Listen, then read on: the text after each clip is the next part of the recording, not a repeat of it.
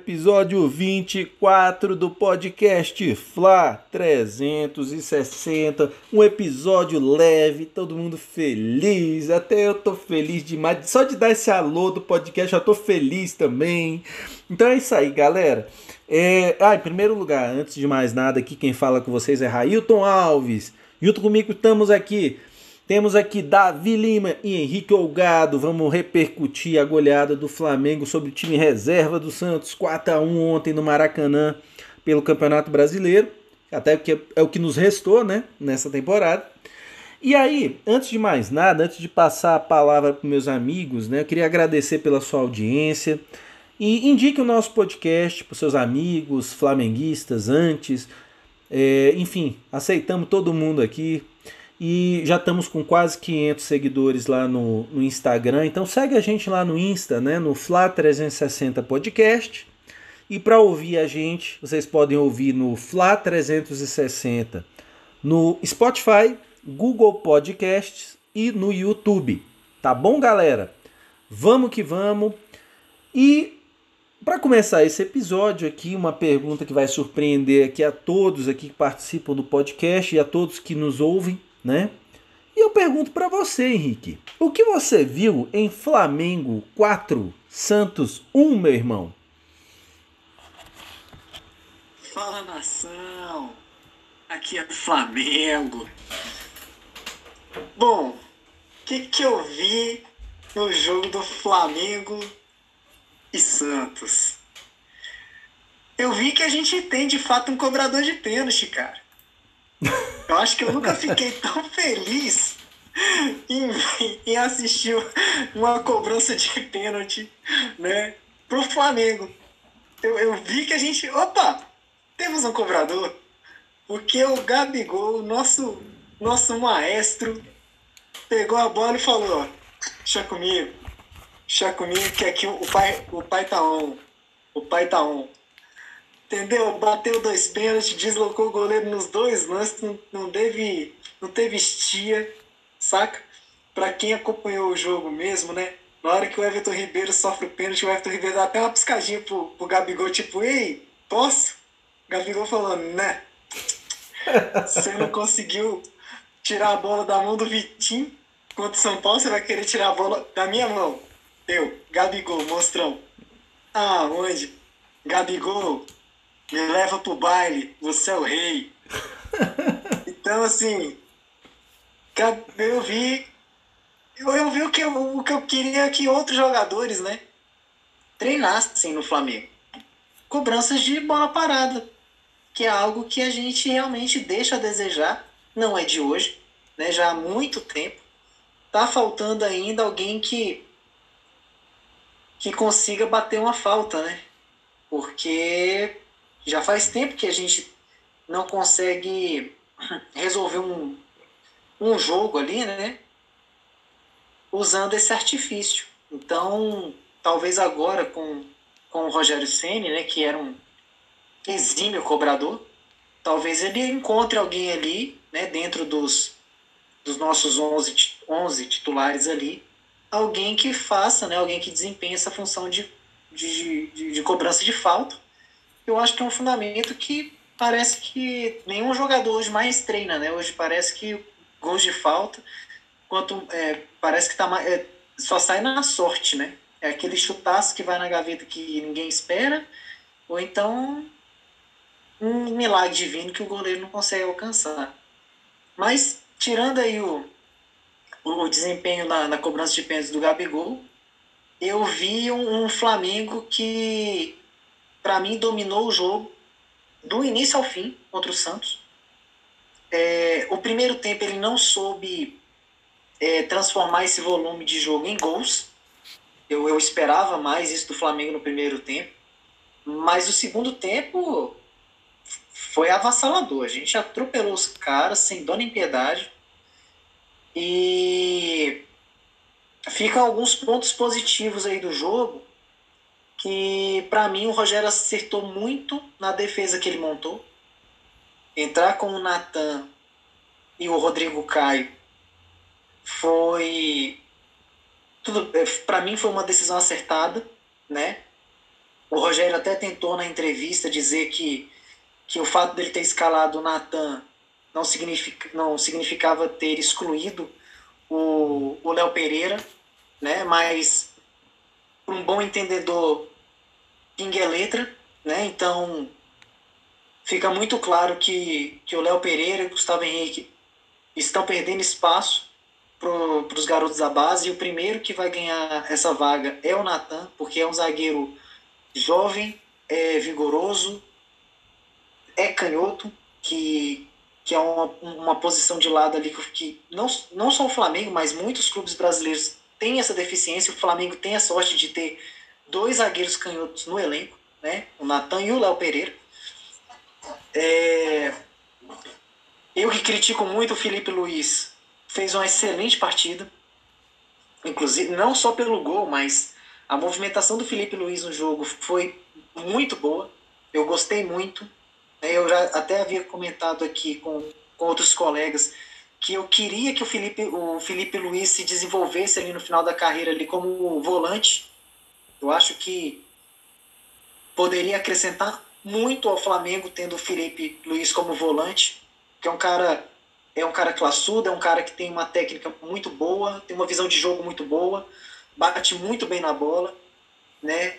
Deu mais, é só um desejo meu. Não sei se se ele estaria disposto a isso, mas eu acredito que o Felipe Luiz no fim de carreira sendo um volante, acho que ele podia acrescentar muito ao elenco. É... Bruno Henrique, que eu critico, jogou muito, Jogou, vou mentir, não posso correr, da, não posso fugir dessa raia agora não.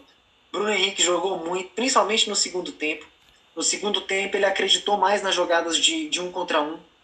É, ganhou praticamente todas as, a, a, a, essas disputas. Gerou muito, muitas oportunidades para o ataque do Flamengo.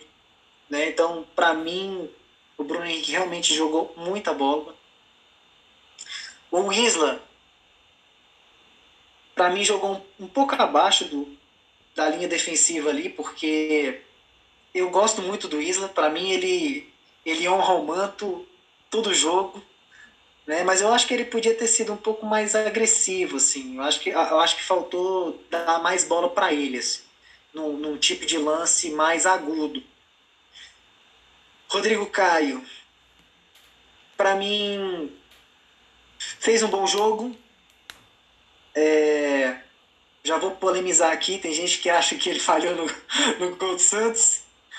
É, eu, eu acredito que, que o gol do Santos foi, foi mais uma sorte ali, porque tinha um atacante de 1,93 na área do que, sei lá, eu acho não sei se o Rodrigo Caio estivesse mais próximo do zagueiro, daquele atacante lá, ele teria errado aquela cabeçada. E que para mim foi uma cabeçada também com muita sorte, né? O, Meio campo com o João Gomes, que partida do garoto.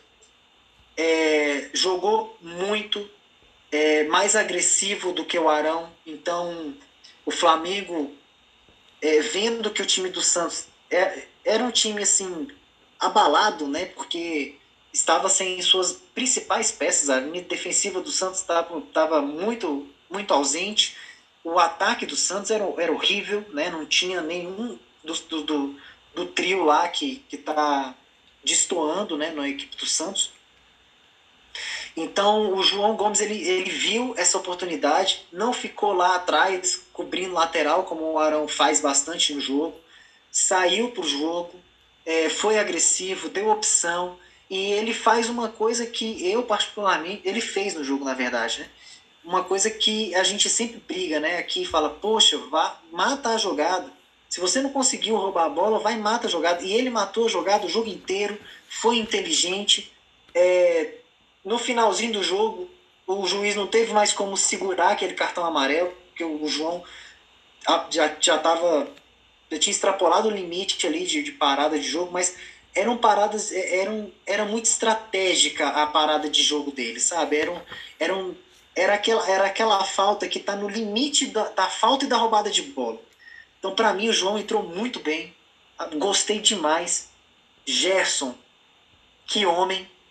Para mim, é, é um absurdo não ter o Gerson na seleção brasileira hoje, mesmo com aqueles meio-campistas lá que, que tem, mas o Gerson é espetacular.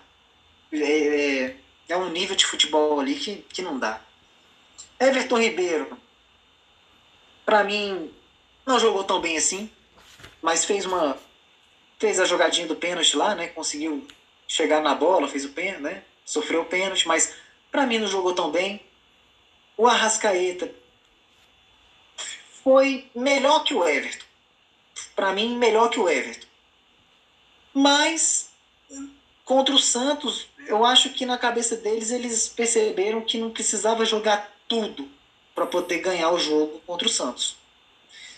É, então a partida para mim foi uma partida dominadora. O, né, foi dominante, o Flamengo foi dominante. A gente não tem eu não lembro assim de, de ver o Santos com a bola é, exercendo perigo contra o Flamengo. E, para mim, já lançando uma polêmica aí, né? Gosto, gosto bastante. O Diego Alves, nessa renovação de contrato aí, eu não sei não, porque Três mas, bolas, a cada três bolas. Mas Henrique, Henrique, vou te interromper. A gente não, não, não adianta não dar spoiler, rapaz. A gente vai falar sobre ele. Não, mas eu vou, não vou falar agora, já, já comecei. né? É, Diego Alves, cara, a cada três bolas que vão no gol, uma é gol. E três eu tô sendo generoso. Porque as outras duas, quem assistiu o jogo do Santos, a bola foi em cima dele, cara. Então, eu sei que o gol do Santos foi putz, uma cabeçada que, pelo amor de Deus, o cara pode tentar umas 500 bolas daquela lá e não vai acertar outra. Mas um goleiro que a cada dois, três chutes toma um gol, pô, então bota, bota o Neneca. Já que é para dar, já que é para ficar tomando gol todo jogo, então bota o Neneca, que aí a gente vai ver se, se ele realmente está preparado para assumir o gol do Flamengo.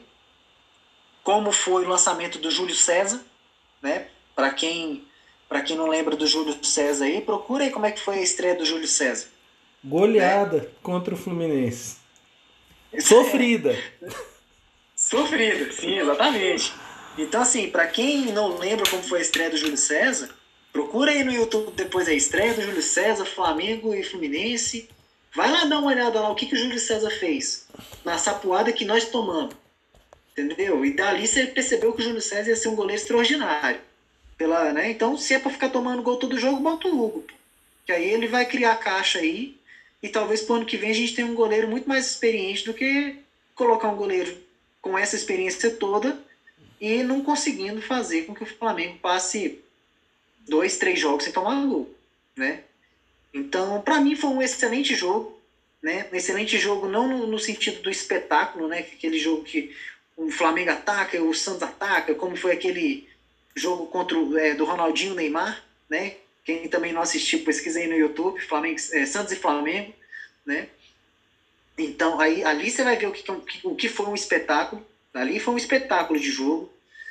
Mas, para mim, foi um espetáculo pela atuação do Flamengo. O Flamengo entendeu que o Santos estava extremamente vulnerável, exerceu uh, um, um domínio do início ao fim. E, para mim, eu eu, eu fiquei chateado porque eu coloquei só 3x1 no Flopit. Mas. Acho que vida que segue. Então.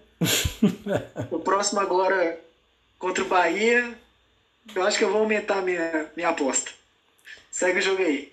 É, lembrando que o Bahia tomou a sapoada do Palmeiras, né? Fácil, né? Nesse fim de semana aí. Acho que foi 3 a 0 Uma até o Henrique estava acompanhando o jogo, vendo que o Bahia estava criando, não sei o quê, mas foi 3 a 0 impiedoso mesmo, Palmeiras, não teve jeito.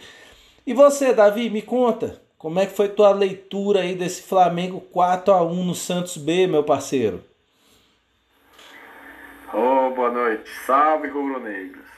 Cara, tô com o Henrique aí. Concordo que o Flamengo fez uma excelente partida. O que me incomoda, o que está me incomodando nesses jogos que o Flamengo vem tendo contra os adversários, e que eu, aí eu acho que o respeito voltou já tem tempo, é a, a, postura defensiva. Tudo bem, o Santos tem uma justificativa bem plausível nessa, nesse jogo especificamente, porque a ausência de grandes jogadores para disputar o jogo da Libertadores.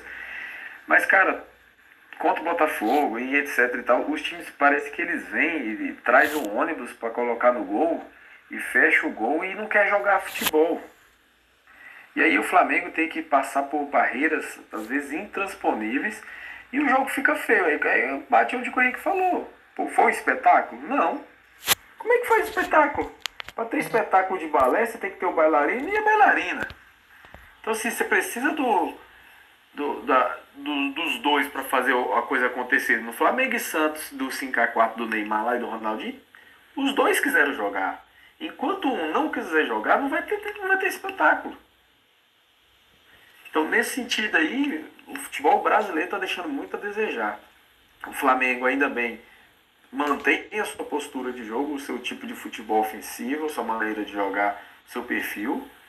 E, e é isso. O Campeonato Brasileiro é uma bosta. E jogos feios mesmo, cara. O Flamengo que passar por barreiras intransponíveis todo jogo. Entendeu? E aí o time tem que estar tá muito encaixado, muito entrosado, tem que ter repetição de elenco. E aí vamos para o primeiro tópico. Eu vou fazer papel de advogado algumas coisas que o Henrique falou, outras eu vou fazer papel de promotor, mas a questão, vamos começar pela zaga.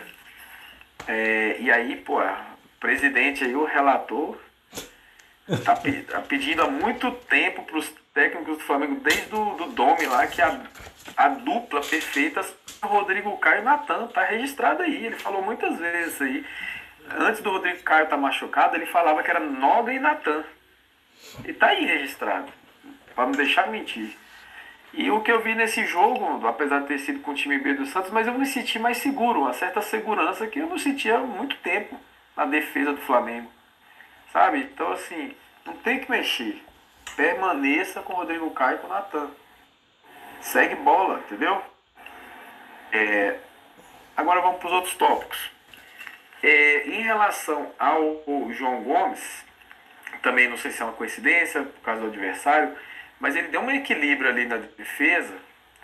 O primeiro tempo foi todo do Gerson, cara. Então, assim, o que, que acontece? O Cuca estudou muito Flamengo e sabe que o Flamengo é muito forte nas laterais. E aí a primeira defesa que eu vou fazer como advogado aqui. O Henrique falou que o Isla tá, jogou abaixo. Ó, eu vi o Isla fazendo as subidas que ele sempre fez. O problema é que foi dobrada a marcação para mim foi dos dois lados. O Railton na prévia aqui disse que só foi do lado do Isla, mas eu senti que dos dois lados estava bem fechado mesmo. O Cuca falou assim: vamos abrir no meio, mas eu quero que vocês fechem o canto. Porque estava difícil de passar pelos dois lados. O Isla até que se apresentou, mas quando aparecia, aí faltou um pouco ali de, de realmente eu vi, teve uma, época, uma, uma hora que o Gerson não tocou pro Isla na pouca chance que ele teve de, de, de fazer a profundidade ali. Mas ele, o Isla se apresentou. Mas realmente não foi o jogo do Isla. Mas, como o Henrique disse, ele tem o, o vitalício aqui, do, do o, vitalício, porque ele, ele, é, ele é foda. Então, já fiz meu papel de advogado. Mas o João Gomes, ele deu um equilíbrio ali, não sei se a presença dele ali atrás, mas, cara, eu nunca vi o Gerson subir tanto como elemento surpresa como nesse jogo, principalmente no primeiro tempo. Antes dele ter feito o gol, ele faz umas duas jogadas, uma cabeçada que ele erra, que ele fica puto. Ele faz uma, uma, uma entrada também, que eu não, não vou me recordar agora com precisão, mas ele, ele fez aquele elemento surpresa. Eu também pode ter sido não só o João Gomes na segurança, mas o Gabigol. Porque o Gabigol tem uma movimentação diferenciada, meus amigos ele, ele, ele tá de centroavante, mas de repente ele puxa para a direita e abre e, todo, e parece que abre o, o campo assim. E ali é só preencher. Então, excelente partida do Gerson, assim, cara, magnífico. O Arrascaeta, vou fazer ali a defesa dele no, no então, é, é, no sentido assim, do Arrascaeta, que ele ainda não está no seu 100% físico. A passe do Rodrigo Caio, é isso mesmo, essa jogada que eu queria lembrar, que o Gerson infiltra. E não foi só espaço que o Rodrigo Caio deu, né? Ele foi. É, como o Santos fechou as laterais e defendeu para trás, os zagueiros tinham muita liberdade. Nisso o Rodrigo Caio aproveitou bem. Principalmente o Rodrigo Caio, ele, ele fez ali o, o meia, o jogador de criação ali do Flamengo muito bem. Uma excelente partida do Rodrigo Caio também, ofensiva. Mas aí voltando a falar do Arrascaeta, ele ainda não está no seu 100% fisicamente. É, Aí o Raio perguntou: o que, que eu vi do jogo? Porra, eu vi o Arrascaeta deixar de dominar duas bolas, velho. Que, porra, duas bolas que ele tentou dominar, velho. Que eu falei: ele não tá bem, ele não tá bem. Uma, inclusive, a segunda que ele não domina é que sai o gol, inclusive. Que ele, ele escapou a bola, ele vai lá na linha da bandeirinha pegar, faz a jogada, toca pro Bruno Henrique, faz a belíssima jogada, devolve pra ele e ele. E, e aí saiu o, acho que o gol do Felipe Luiz, ou foi o pênalti, Isso, não sei. gol, foi gol o do. Felipe Luiz. Ah, foi o gol do Felipe Luiz. Foi. Mas, é, e teve uma que ele vai dominar no peito, assim, que até ele, ele fica assim, porra, não tá, ele, ele não tava bem. Mas aí, o, o- um gol que sai lá de, do Flamengo é uma arrancada linda dele, que ele dá um tapa na frente, que é coisa de craque, velho, que ele dá um tapa tão calculado que o cara do Santos acha que vai pegar, quando ele chega ele já, tá, toca pro Bruno Henrique. Então ele é muito diferenciado. E pra mim jogou mais com o Everton Ribeiro, como o Henrique falou. Pra mim jogou mais com o Everton Ribeiro. Apesar dele ter cavado o pênalti, o Everton. Mas o Arrascaeta ainda jogou mais. Bruno Henrique fenomenal também, cara. Bruno Henrique, porra, fez duas assim jogadas que, pô, cinema. E aí vamos pegar do começo que o Henrique falou, que é o tal do primeiro pênalti, cara. Eu esqueci que o Gabigol tava no jogo. Eu, me deu um ato falho. Então quando aconteceu o pênalti, aconteceu uma coisa muito engraçada comigo. Me veio aquela sensação de falta 90% ainda do gol, aquela coisa assim de me ver aquelas batidas de pênalti tudo feia, tudo errado, eu, ai meu Deus, o Flamengo vai errar o pênalti e vai começar a depressão. E aí eu lembrei do Gabigol, aí eu fui o Gabigol pegar na bola, velho, e bateu com uma categoria, com uma frieza que puta merda, velho, é é, é que tava precisando mesmo, essa confiança, né? Então a presença do Gabigol, não só pelos gols, mas pela liderança dele, e, e faz muita diferença no Flamengo, né? Então não foi uma coincidência. E aí, para fechar minha, minha análise, ele vai comemorar com quem? Ele atravessa o campo, vai comemorar com o Diego Alves. Diego Alves, eu assisti pela Globo. E lá tem o craque da galera. Só para vocês terem ideia, quem ganhou o craque da galera foi o Diego Alves. Numa manifestação da torcida né, pro Diego Alves. O segundo colocado foi o Vitinho. Então era meio que assim, vota no Diego, Vitinho não tava nem em campo. Ou o cara tá com muita moral, ou o cara tá com muita moral que tá sendo craque da galera sem entrar em campo, ou foi uma estratégia da- das organizadas aí pra, por causa do Diego Alves. É, que ele tem, e aí eu não vou falar sobre o meu posicionamento, que eu vou deixar pra polêmica aí, mas aí aconteceu esse, esse, esse incidente aí, e é por isso que eu espero que você que está escutando esse podcast é, escute quem honrou o manto, que as nossas análises elas são baseadas em futebol e não em, em apreçozinho, a, a partidarismo aí de, de jogador não, viu? Aham. É isso aí, presidente. Isso aí, seu Davi, isso aí, seu Henrique. Então eu vou falar aqui, né? Do que eu acho que sobra pouco para falar. Vocês foram bem assertivos, assim. Acho que abordaram. A gente viu o mesmo jogo. Acho que. Assim, concordo praticamente com tudo que vocês falaram. Mas eu vou falar aqui uma coisa. Antes aqui do podcast, eu vou, eu vou, eu vou denunciar aqui uma conversa que eu tive com o Davi aqui um pouco antes. A gente faz aqui um esquenta antes do podcast. E a gente falando sobre obrigação, né? Ah, o Flamengo fez sua obrigação. E eu tava falando com ele, olha, eu acho que sim que não. É, realmente, você jo- jogar contra o time B do Santos, no Maracanã, com o timaço que o Flamengo tem, lógico, é uma obrigação ganhar. Mas, se a gente olhar, é, já já, já já eu te chamo aí, Henricão. Falar de tática aí. Mas assim, eu vou, vou procurar ser meu objetivo. E eu acho o seguinte: o Henrique até falou, né, Henrique? Poxa, eu me arrependi de ter botado tão pouco lá no, no, no- nos flaupites, só 3 a 1 e tal. Mas por que que você botou 3 a 1 Você botou 3 a 1 eu e Davi só colocamos um gol de diferença, né? Também. Eu acho que o Davi botou 3 a 2 e eu botei 2 a 1 Foi coisa assim. Daqui a pouco a gente eh, recapitula aí eh, os flaupites. Mas o ponto é o seguinte: ninguém botou um passeio do Flamengo nos flaupites. Por quê? Porque o Flamengo não vem inspirando confiança, gente. O Flamengo não vem inspirando confiança. Quantos jogos fáceis o Flamengo fez no Maracanã que foram difíceis? Contra o Goiás, 2 a 1 no último lance do jogo. Contra o Botafogo no primeiro turno, 1 a 1 no último lance do jogo. Empatou com o Bragantino, empatou com o Atlético Goianiense. Então, assim, o Flamengo fez jogos sofríveis no Maracanã.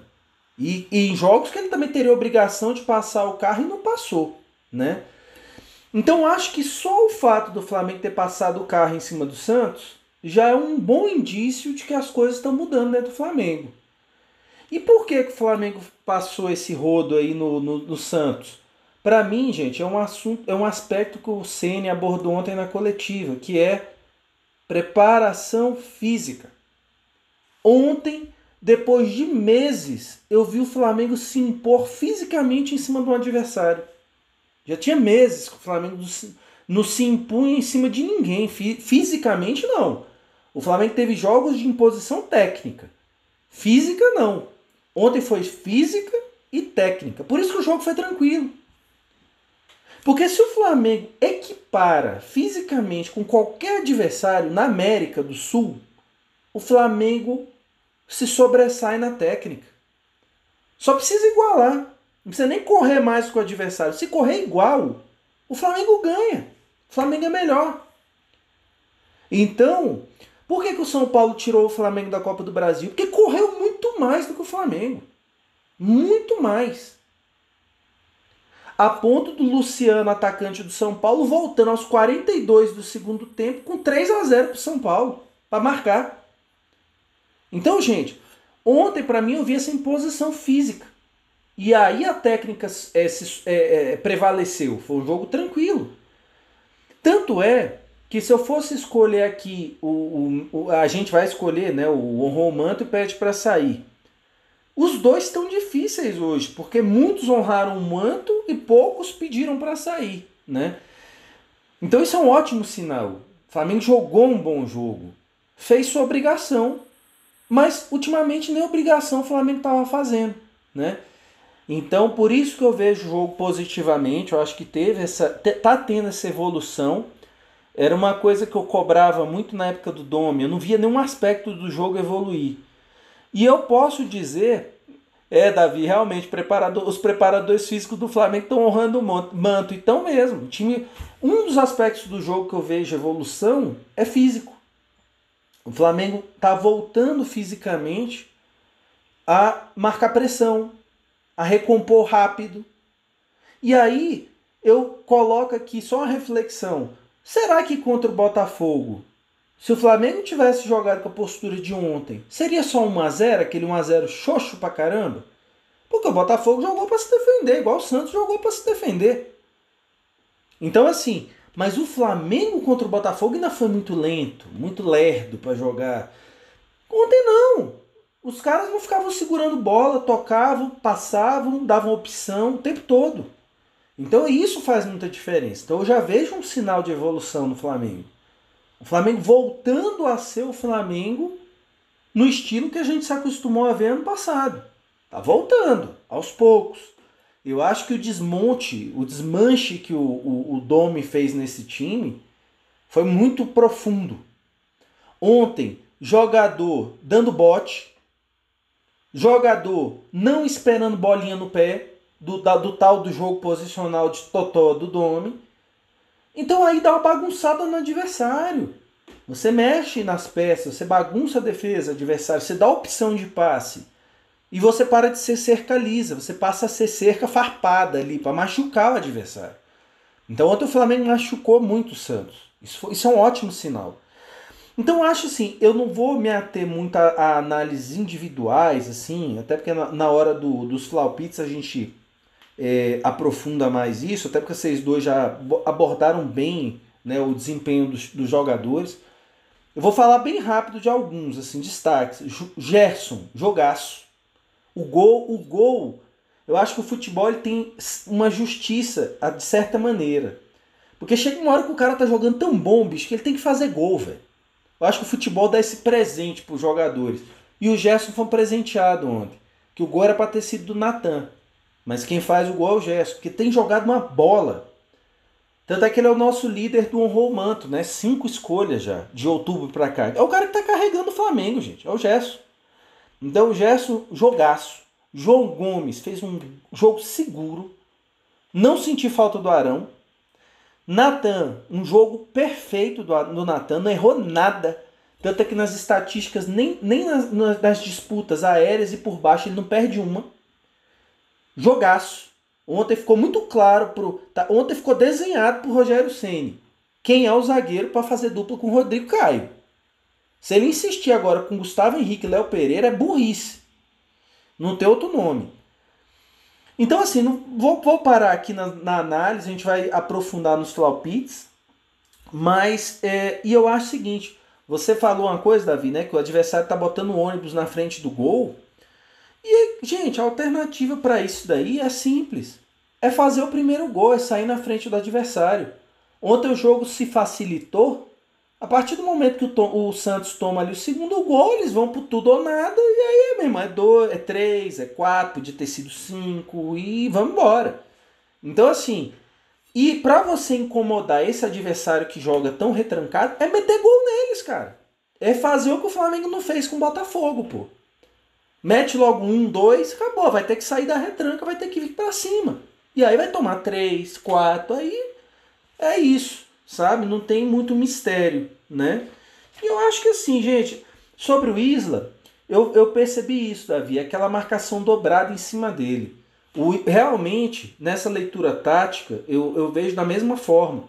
Como o Flamengo ele joga com o, o, o Bruno Henrique aberto, com o, fazendo as duplinhas ali, Bruno Henrique aberto com a Rascaeta.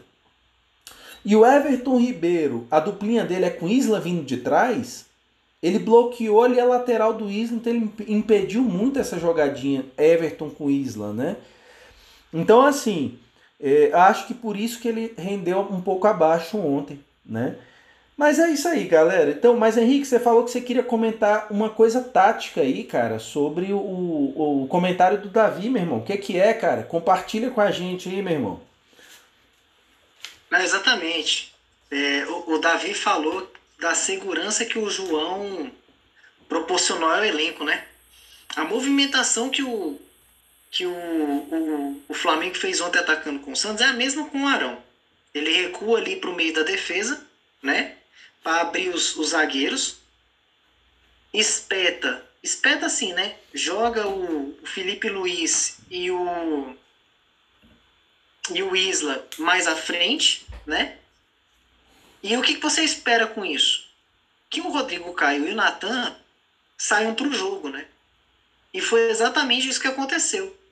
Então, é, coisa que com o Arão no time, o Flamengo não faz isso. Quando o Arão retorna para fazer aquela linha de três, para liberar a, os zagueiros para poder dar um passe, para poder participar de uma tabela, a defesa não sai. É inacreditável. Então, a, o, o João ontem, né, ele, ele realmente fez com que a estratégia de, de você abrir uma linha de três lá atrás funcionasse.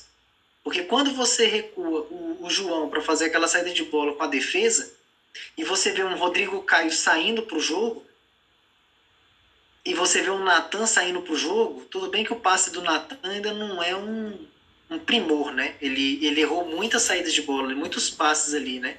Na saída de bola. Mas você percebe que, que você desmonta a, a marcação pressão do Santos. Porque o Santos ele vai, ele vai pressionar. Como Davi, vocês comentaram, né? O Cuca ele vai atrás do Gerson.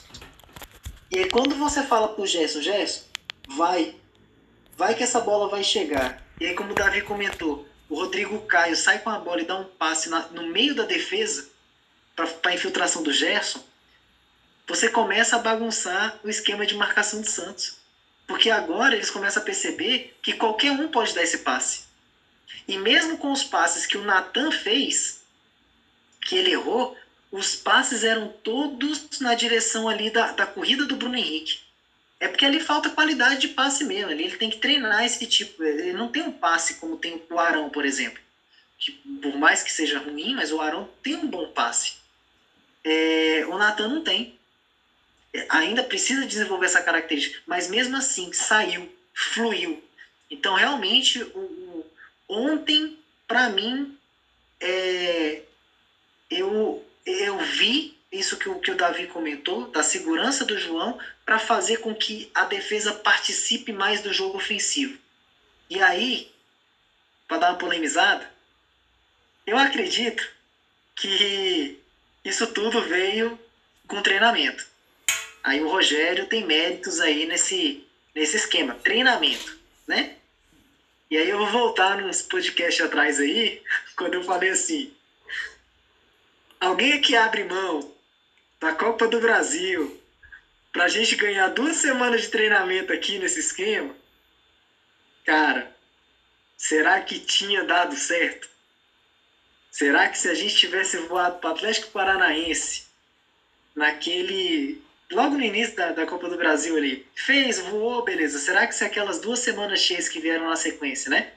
Que a gente teria na sequência, será que se a gente tivesse treinado, será que a gente não teria vencido aqueles confrontos lá com que nós tropeçamos lá com o Atlético Mineiro e, e o Internacional e o São Paulo na sequência, né?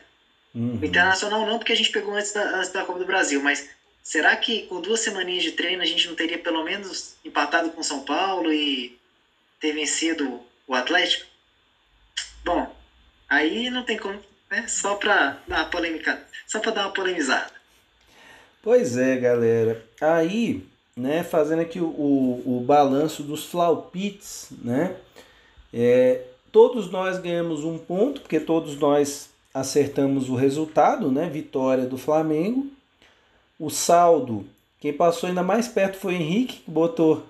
Você botou foi 3 a 1 né, Henrique? 3 a 1 Aí por um golzinho ali, o, o Everton Ribeiro ali acabou com o palpites do Henrique ali, com aquele último pênalti. É, eu coloquei 2 a 1 Davi colocou 3 a 2 né, Davi? É, e aí então todos nós ficamos com um ponto. Davi continua líder ali absoluto, segue o líder, 19 pontos na liderança, eu tô ali em segundo com 17, Henrique com 14. E aí, galera, é, agora vamos para aquele momento polêmico, né? Honrou o manto e pede para sair. Me diga, Davi, você que é o rei dos palpites, o homem, o, o, o Mr. M dos palpites aqui, me conta uma coisa, o MacGyver, o, o, é, Ethan Hawke, lá do Missão Impossível, o 007 dos palpites e das escolhas, o fiel da balança do, do, do podcast Flá 360, magnânimo. Me conta, Davi, para você, quem honrou o manto? Vamos, fazer cada um é, por etapa. Vamos começar com honrou o manto. Para você, quem honrou o manto ontem contra o Santos, meu irmão? Paz, depois dessa apresentação Posso até aposentar. Não preciso mais nem trabalhar. Mas direto assim, curto e grosso. Gerson do Vapo Vapo. Gerson do Vapo Vapo. É, eu acho que não precisa nem comentar muito porquê, né? Então, assim, fez gol, não, jogou pra caramba. Não vou nem comentar, sem comentários. E ontem o Sene, até um amigo meu, o Alexandre, se você estiver ouvindo, né, Alexandre? Saudações para vocês. Você até me mandou um áudio durante o jogo é, depois que eu comecei com o podcast, agora durante o jogo, o pessoal fica me mandando WhatsApp. Railton, me explica, por que, que o Ceni tirou o Gerson?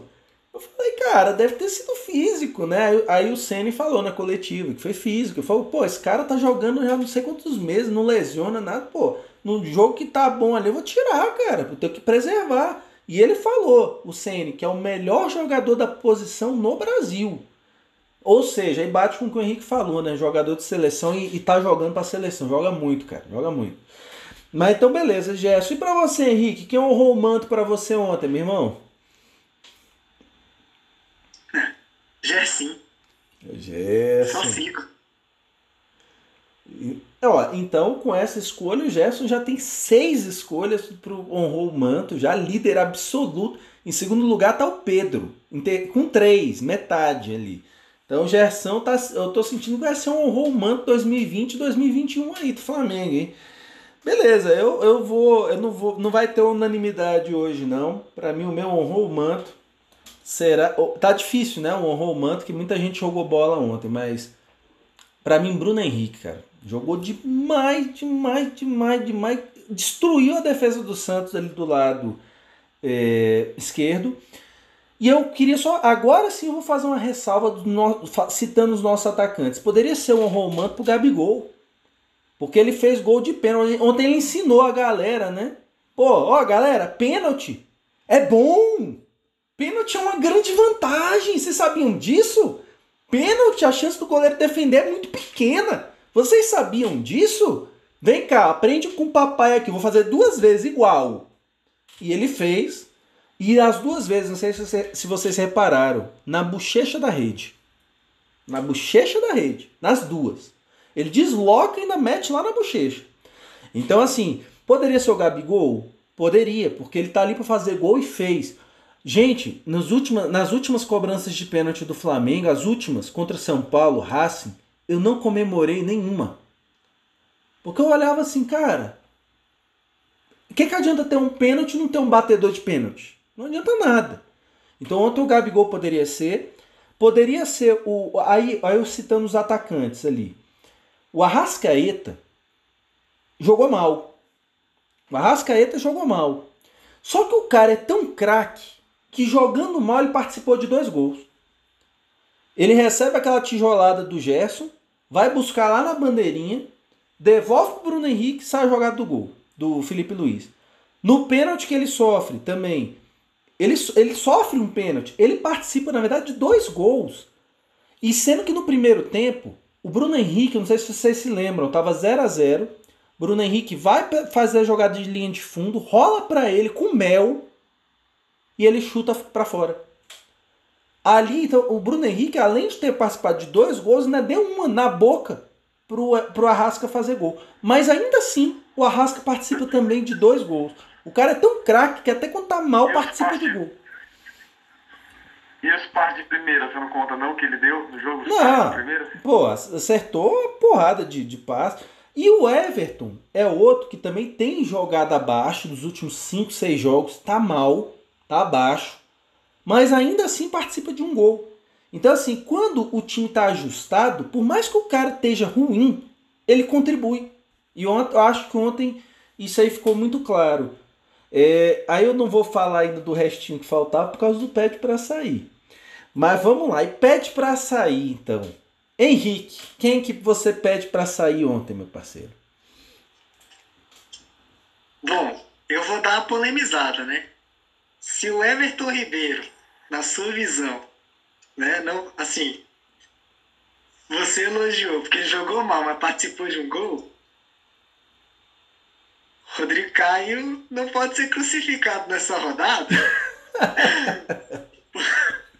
Porque foi graças à disputa dele na bola lá que, que o Natan chega no rebote e o gol sai do Gerson. Mas eu vou esperar o seu pé de sair aí. Mas o meu pé de sair, cara, vai. Olha. Ai, ai. Eu vou voltar no Everton Ribeiro. Porque. Acho que fez. É, é como eu comentei no início, né? Ele, ele jogou. Assim, ele e o Arrascaeta andam de mal, mas eles são tão escrotos que eles sabem que eles não precisam jogar tudo para poder fazer um, um, uma excelente partida. E aí, realmente, a participação do Bruno, o, a movimentação do Bruno Henrique e do Gabigol ontem ajuda demais esses dois caras. Uhum. Né? Então, mas para mim, o Everton Ribeiro vai ganhar o voto do pede para sair, contrariado. Mas ele vai pedir para. Deixa eu mandar um recado pro Everton Ribeiro. Everton Ribeiro, ei, olha pro Isla, olha pro Isla. Você consegue dar o passo na linha de fundo para ele. Eu sei que você dá conta. Olha pro Isla. E é isso aí. Pois é, ó, eu, eu acho que vocês estão, vocês estão aí partindo de, de, de pressupostos preconceitos, hein? Ó, que eu vou surpreender vocês. Tá bom. E você, Davi, me conta. Quem pede para sair, cara? Rapaz, eu queria muito ter dado esse pé de passaporte pro Diego Alves. Mas eu tenho medo de apanhar na rua aí, por causa do voto da galera. mas, é, e também, é, e também porque seria injusto, ele não foi tão cobrado no jogo e quando ele tomou o gol, já, o jogo já estava decidido. Então não tem como avaliar.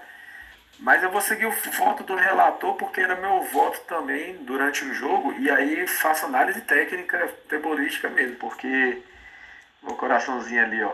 Porque realmente eu estava decidido a votar nele e assim, discordo até um pouco dele. Acho até que é obrigação do Everton Ribeiro jogar bem. Ele não tem que se. Porque ele é o camisa 10, ele é o cérebro pensante e ele é jogador de seleção, pô. Hoje ele está sendo convocado pelo Tite. Parece que depois que ele foi convocado, parece que ficou meio soberbo ali no Flamengo. Porque é, é, antes, quer dizer, ele estava fazendo partidas fenomenais e agora, tipo assim, pô, e aí? Eu acho que tem jogador no Flamengo que é meio que obrigação jogar bem em todos os jogos, porque é, é, é a identidade do, do time. É, é aquela suporte para os outros jogadores. É o cara olhar no campo e falar, porra, aquele cara ali, velho, ele decide porque ele tá bem. E assim, por, por esses pressupostos, a meu voto era no Everton Ribeiro. Aí o cara me vai e cava um pênalti. Jogada ali, eu falei, ah, mas mesmo assim não tem como. Eu acho que esses jogadores eles não podem se esconder. Porque, é, como a gente falou nas análises iniciais do jogo, vamos jogar com ônibus atrás do, dentro, na frente do gol ali. Então, a gente vai precisar sempre que esses jogadores estejam jogando o seu máximo, porque a bola tem que ir neles. A bola tem que ir, eles vão ter que decidir, entendeu? Porque senão vai acontecer, como aconteceu na nossa eliminação. O Rogério vai olhar e vai falar: Ah, vou tirar o Everton. Cara, ele vai dormir, vai se arrepender a vida toda, porque é, é, é, é, o jogador que pode decidir a cada segundo. No último, último minuto pode decidir. Então, é um jogador que o Rogério vai olhar vai dizer, eu não vou tirar o Everton e não vou tirar a Rascaeta. Vai jogar e os 90 minutos vai estar morto. Mas para isso ele tem que corresponder em campo. Então por isso que meu pede para sair vai ser Puerto Ribeiro. É, eu acho que hoje, hoje eu tô o famoso voto vencido hoje. Eu, tô, eu deixei, deixei pro final, me lasquei nas duas. É, não vai ter então unanimidade hoje. Para mim, meu pet para sair, ó, você, vocês dois aí, viu? Vocês estão vocês estão armando antes do podcast, hein? Pô, Davi, você você tá sendo desleal aí, hein, cara? Infiel, hein? É, a gente armava antes, pô, agora você tá armando com o Henrique aí, cara. Mas ó, é, no meu caso, o meu pet para sair, na verdade, vai ser pro Diego Alves. É, eu acho que contra o Diego Alves, ele comprometeu muito a saída de bola do Flamengo. O que ele fez de bobagem com os pés ontem, não tá, ontem, ontem parece que ele estava disposto a entregar um gol pro Santos, cara. Porque ali no segundo tempo, que ele fez de bobagem. Eu, eu tenho visto muita gente defendendo, de, é, defendendo o Diego Alves. Tá, não, quer saber? Como a gente vai falar do Diego Alves logo na sequência, a gente aprofunda aí.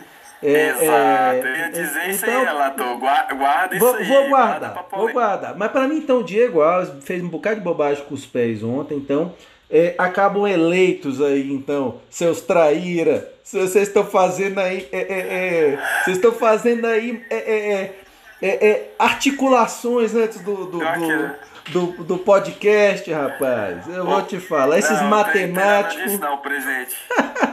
presidente, não tem nada disso, não. Agora já aproveita para partir para polêmica aí, ó, que aí, pô. Não, vamos lá, vamos lá. Mas ó, só para então ficar registrado, honrou o manto Gerson, jogadorzaço, pede para sair Everton Ribeiro deixando a desejar. É aquela história, né? A gente, por que, que o, o Bruno Henrique, eu, eu sou, eu vou tão aos extremos com o Bruno Henrique? Porque eu espero muito do Bruno Henrique.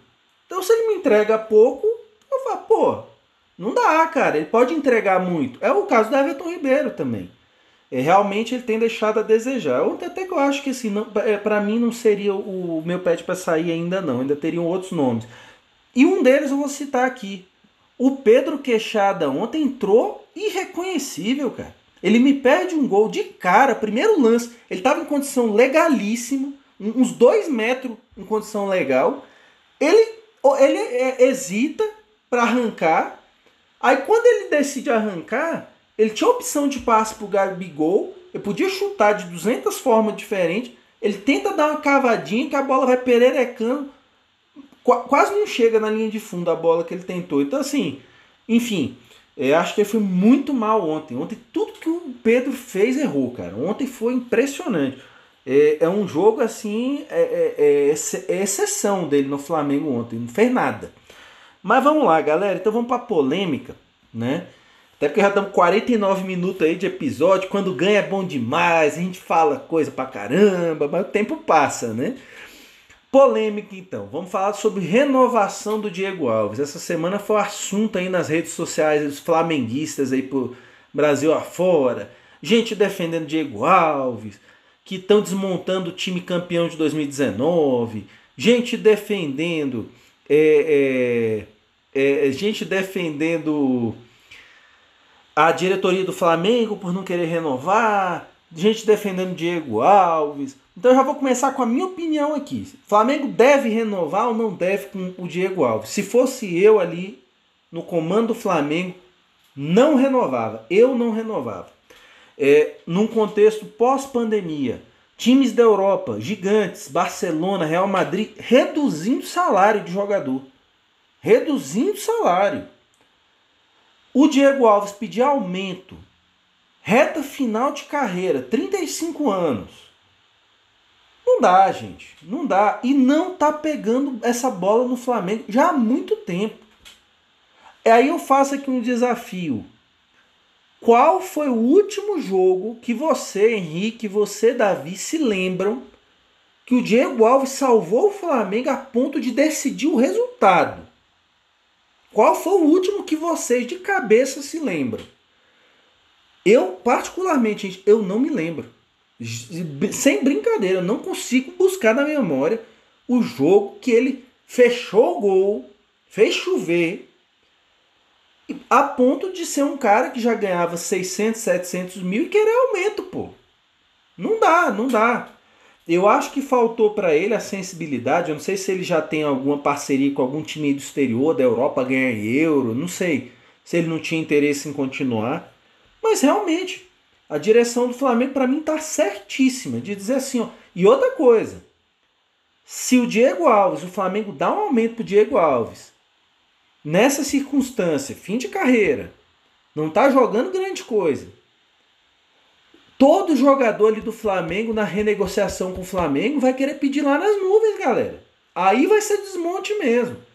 Então, na minha opinião, muita gente defendeu: ah, eu quero o Diego Alves porque ele dá esporro em zagueiro, porque ele orienta, orienta zagueiro, porque ele não fica inventando com os pés. Ontem, o que ele inventou ontem, o que ele errou, ele errou no mínimo três saídas de bola com os pés toscas. Então, assim, aí é, para finalizar minha fala, é, se me perguntar, e o Neneca? E o Hugo? Qual foi a última vez que você viu o Hugo fechando o, o gol? Eu cito duas.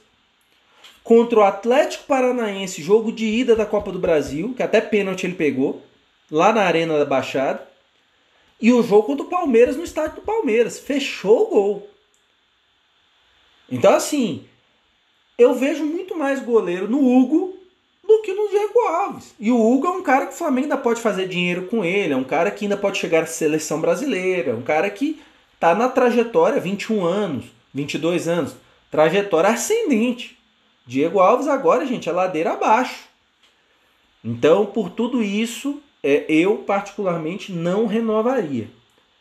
E você, Henricão, me conta. Renova ou não renova com o homem? Cara, eu, eu renovo eu renovaria sim. Já chegaria para ele falar, já, o discurso é: Diegão, tá vendo o Diego Ribas ali? Ele ganha 600. Tá aqui, entra um jogo, entra outro, pai e tal, não sei o quê. Ele é, hoje o Diego Ribas é o exemplo do Flamengo. Eu só vou renovar com você para você ser a mesma coisa para esses garotos. Eu quero que você treine, treine muito, é, mostre para os garotos que não interessa a idade, não interessa o clube, tem que estar tá treinando, tem que estar tá aperfeiçoando. Eu quero que você seja um líder para esses garotos que estão subindo. E daqui para frente, o Hugo vai assumir a posição no gol e eu quero que você dê o apoio pro cara. Nesse esquema, Diego, eu renovo com você, eu te dou dois anos de contrato para você ganhar 500 pau aqui no Flamengo, para você ser um líder para esse grupo de goleiro aqui. Você tá afim? Ah, não tô não. Pô, então obrigado, valeu. Mas eu renovaria, eu, eu apostaria nesse, nesse cenário. A questão do, do, do Diego Alves aí é porque quando o Flamengo foi campeão da Libertadores, o aumento que ele, que todos os outros atletas receberam, foi, o aumento que ele recebeu foi inferior ao aumento de outros atletas. Então ele tinha uma, uma situação apalavrada com, com o Braz de que ele também receberia esse aumento ao final da temporada, né, na próxima renovação, na verdade.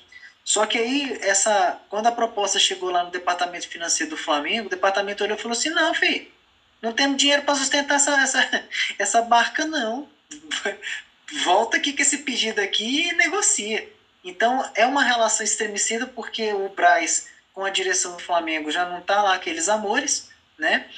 É, não, o, o, o, departamento financeiro do Flamengo entendeu que é uma pedida abusiva.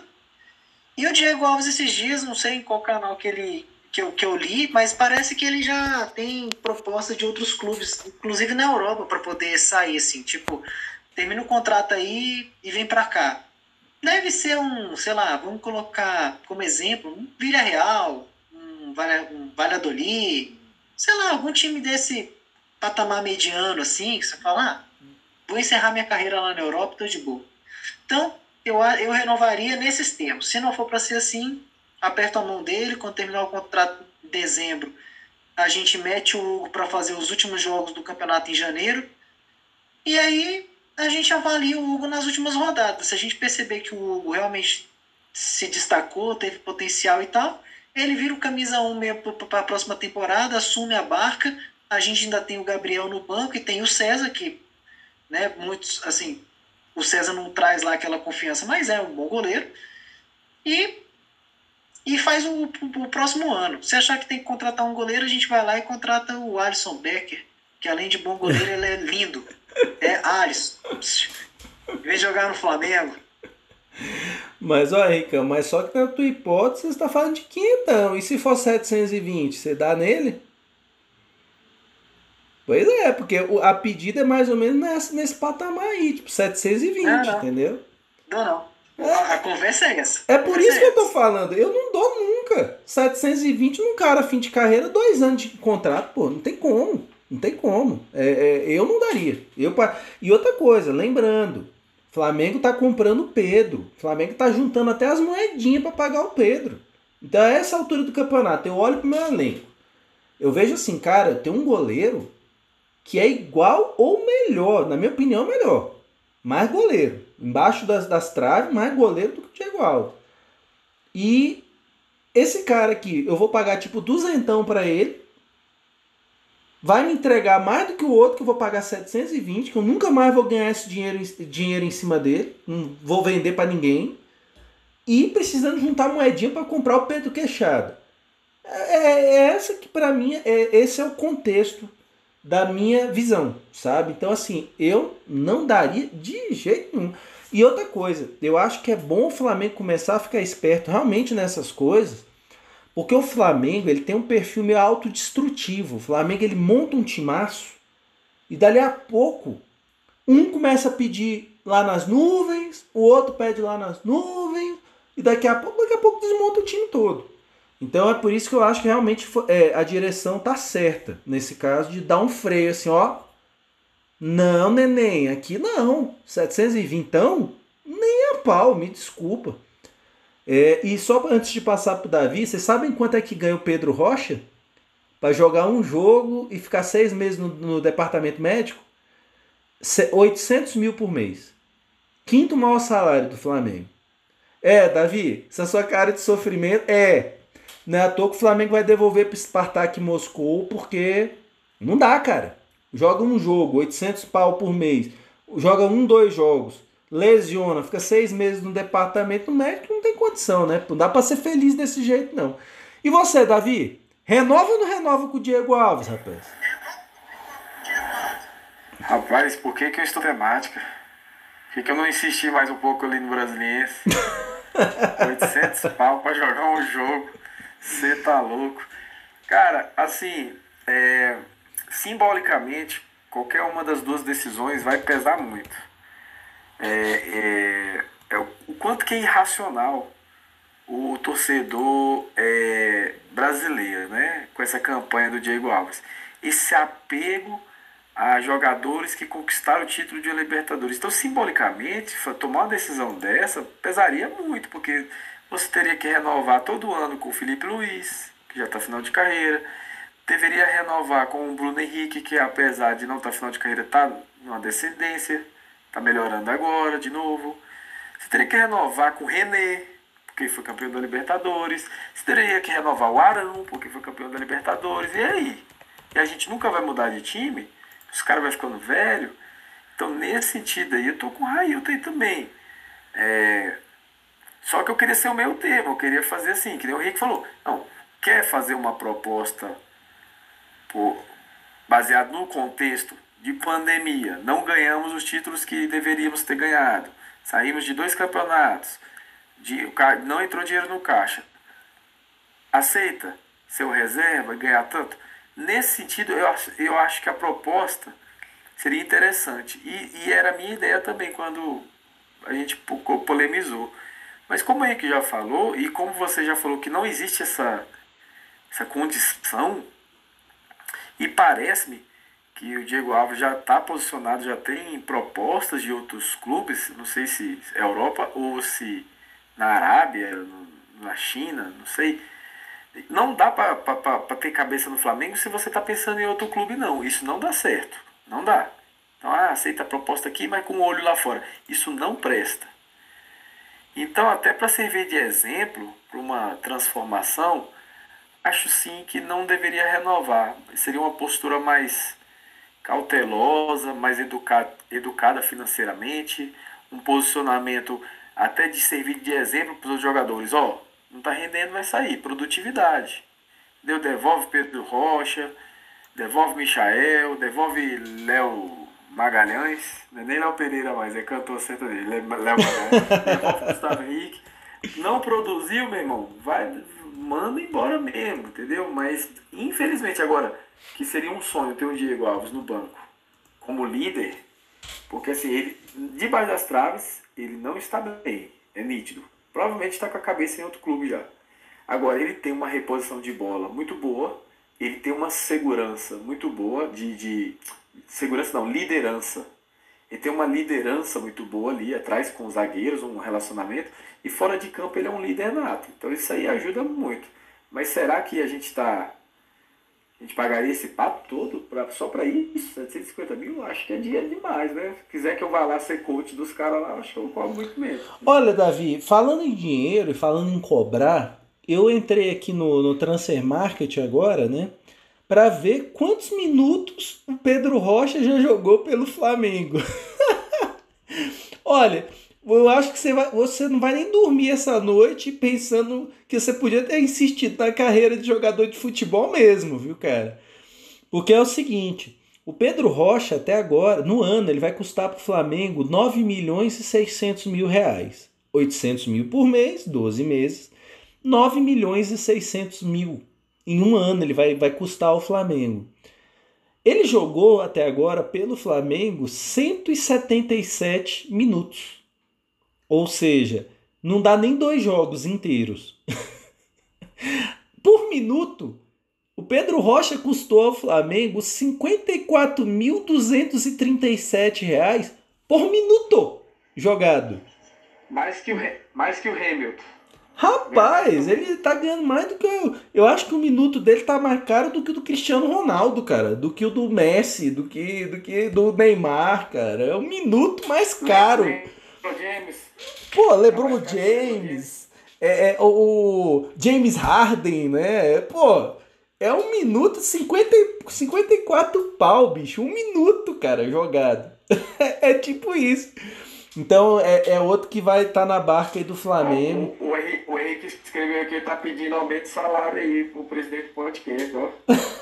Chegar aqui no nesse podcast.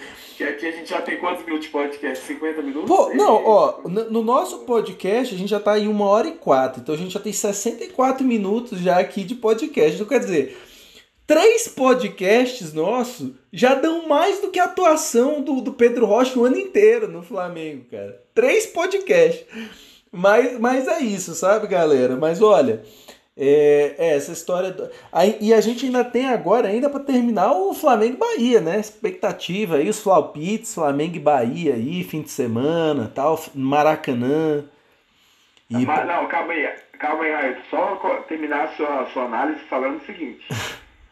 se você pegar o número de passes que o Pedro Rocha deu pro gol, o número de gols que ele fez. Um gol. E você pegar o número de dicas que a gente deu aqui, e, e, mas se você pegar o número de dicas que a gente deu aqui pros técnicos, acho que a gente tá valendo mais que ele, hein? Sei não. Pô, eu, eu também acho. Eu acho que a diretoria do Flamengo tinha que ter um papo conosco aqui, ó, uma consultoria ali e tal, ó. Pô, manda esse cara aqui embora. Esse cara aí, ó, no, no, no, Ué, como você falou, há, há, semanas a gente vem falando do Natan na zaga, né? Semanas. Aí o Ceni descobriu ontem que existe o Natan, né? Enfim. Mas é isso, sabe, gente? Eu acho que, é, é para finalizar, da minha parte, pelo menos, é, outra coisa que eu defendo: o Flamengo não pode ficar refém de um time. 2019 passou. 2019, aquele time de 2019 já em 2020 já não vai entregar o que 2019 entregou. Então assim, e a gente não pode ficar refém, pô, o Arão, ele comprou, ele comprou ali a volância ali do Flamengo. Quer dizer, o Arão, o Flamengo não existe sem um Arão ali, existe. Ontem o João, Gomes mostrou que existe, existe muito. Entregou muito mais. Sabe? Ah, e outro, outro destaque ontem para mim, PP, viu? PP entrou, jogou pouco e fez muito. Ele fez mais do que o Michael, acho que dos últimos 10 jogos do Michael, ele entrou ali e fez mais. Mas assim, então, gente, é, o Flamengo, se ele quiser ser dominante com o passar dos anos, ele vai ter que trocar peças. Ah, essa peça aqui não está rendendo mais, Diego Alves não está rendendo mais. Valeu, Diegão. Foi bom enquanto durou. Mais 720 mil para você por mês eu não dou, não, meu irmão. Me desculpa, fim de carreira eu não dou, não. Daqui a pouco, o Arão. Tem que sair, gente. Não tá mais... Daqui a pouco, Felipe Luiz vai ter que sair também. E as coisas vão acontecendo. Daqui a pouco, Bruno Henrique parou de render, rua. Daqui a pouco, Everton Ribeiro parou de render, rua. E vai, e vai ter que ir ao mercado substituir. Vai ter que achar soluções. É assim que funciona. Então o time, é, é, o time do Zico, de 80, que foi campeão brasileiro pela primeira vez, e o de 83 são times diferentes. Então, assim, não dá para ficar abraçado com aquele time de 2019, não pode tirar ninguém. Não, não é assim. Então, acho que tem que tirar o Diego Alves, sim, já deu, muito obrigado, valeu e vida que segue. Mas é isso aí, galera. Mas ó, episódio animado, muitas reviravoltas. É, houve houve é, é, articulações aí para os votos aí e tal. Enfim, muitas aventuras aqui nesse podcast. Tá muito massa esse podcast. Mas é isso aí, galera. É, para você que ficou com a gente aí até agora, muito obrigado. Segue a gente aí no Insta, Facebook. Ou Facebook a gente não tá ainda não, mas é, Insta, é, YouTube, Spotify, Google Podcast e vamos, vamos que vamos. O que, que foi aí, Ricão? Manda bala. Não, vamos analisar o jogo do Bahia aí e fazer o Ih, rapaz, eu tô, tô, tô acelerado, bicho. É a vitória, é goleada. Tô com, tô com Red Bull na veia aqui, meu irmão. Realmente, cara, esqueci dos palpites, pô. E aí, Henrique, você que relembrou. Flamengo e Bahia, homem. Vai ser quanto, rapaz? Eu vou manter o 3x1, porque. Opa! O, o Bahia tem Gilbergol, né? E aí, Gilbergol, Felipe Luiz, os caras têm uma história de amor e ódio ali, né? Então, eu vou meter um 3x1 ali pra. Só pra garantir mais uma vitória aí. 3x1, Henrique. E você, Davi? O rei dos palpites, o, o mago dos palpites. É, é, no Maracanã? Maracanã. Cara, eu, eu preciso que o Flamengo não tome gol. Eu acho que chegou, chegou a hora. O Flamengo precisa mostrar mais estabilidade. Eu vou de 3 a 0 E lembrando. Ó, oh, senti firmeza, hein, Davi? Senti firmeza, 3 a 0 E eu vou falar para vocês aqui uma coisa. O, da, o, o Bahia tem uma das piores defesas do Campeonato Brasileiro, né? Então o Bahia tá uma draga na defesa. É, e, e, é, e, é, irônico, né? O time do Mano Menezes, uma draga da defesa, é difícil acontecer, né? E é um time que, que tá fazendo pouco gol também. Faz o seguinte, eu tô animado hoje, eu tô pilhado. 4x0. Vou de 4x0, animação total. Hoje a sapoada é minha, Henrique. Bota na minha conta sapoada aí na veia, meu irmão. Mas é isso, eu acho que é, o Flamengo tem tudo para mais uma semana de treino e a tabela tá boa pro Flamengo, porque eu tô torcendo na quarta-feira agora é pelo empate. São Paulo e Atlético Mineiro eu vou torcer pelo empate. Porque se o Flamengo empata em número de pontos com o São Paulo, o Flamengo tem uma vitória a mais. Então o Flamengo só precisa empatar com o São Paulo em número de pontos. E com o Atlético Mineiro, não. O Atlético Mineiro, se eu não me engano, posso estar errado, é, eu posso estar falando bobagem, mas se eu não me engano, o Atlético Mineiro tem. Se a gente empatar no número de pontos, nas vitórias o Atlético supera a gente. Então eu vou torcer pelo empate, porque os dois perdem ponto. E o Flamengo, a chance de encostar no São Paulo ali continua praticamente a mesma, né? Então. É... E lembrando, Atlético e São Paulo já jogam na quarta Luciano no São Paulo lesionou, que é, o São Paulo é líder, gente, porque não teve crise de Covid lá até agora e porque não tá tendo lesão. Os jogadores não lesionam, gente. Então tá normal o time do São Paulo fisicamente. Só que o Luciano já bichou ontem, no jogo contra o Corinthians, que é um dos pilares do ataque do time do São Paulo. Então, assim, é, a chance dos caras do São Paulo começarem a lesionar agora é grande, porque o São Paulo ainda está na Copa do Brasil. Então, é, por conta disso, eu acho que assim, o Flamengo tem tudo para ser campeão brasileiro, tá no ascendente, e eu acho que esse jogo contra o Bahia é um jogo para dar o recado para os outros. Ontem eu acho que já foi um recadinho, tipo assim, ó, estamos voltando, hein? E no Bahia é para dar sapuada para mostrar, galera, ó, o papai tá onde, estamos onde de volta. Meses depois estamos onde de novo, rumo ao Octa, né?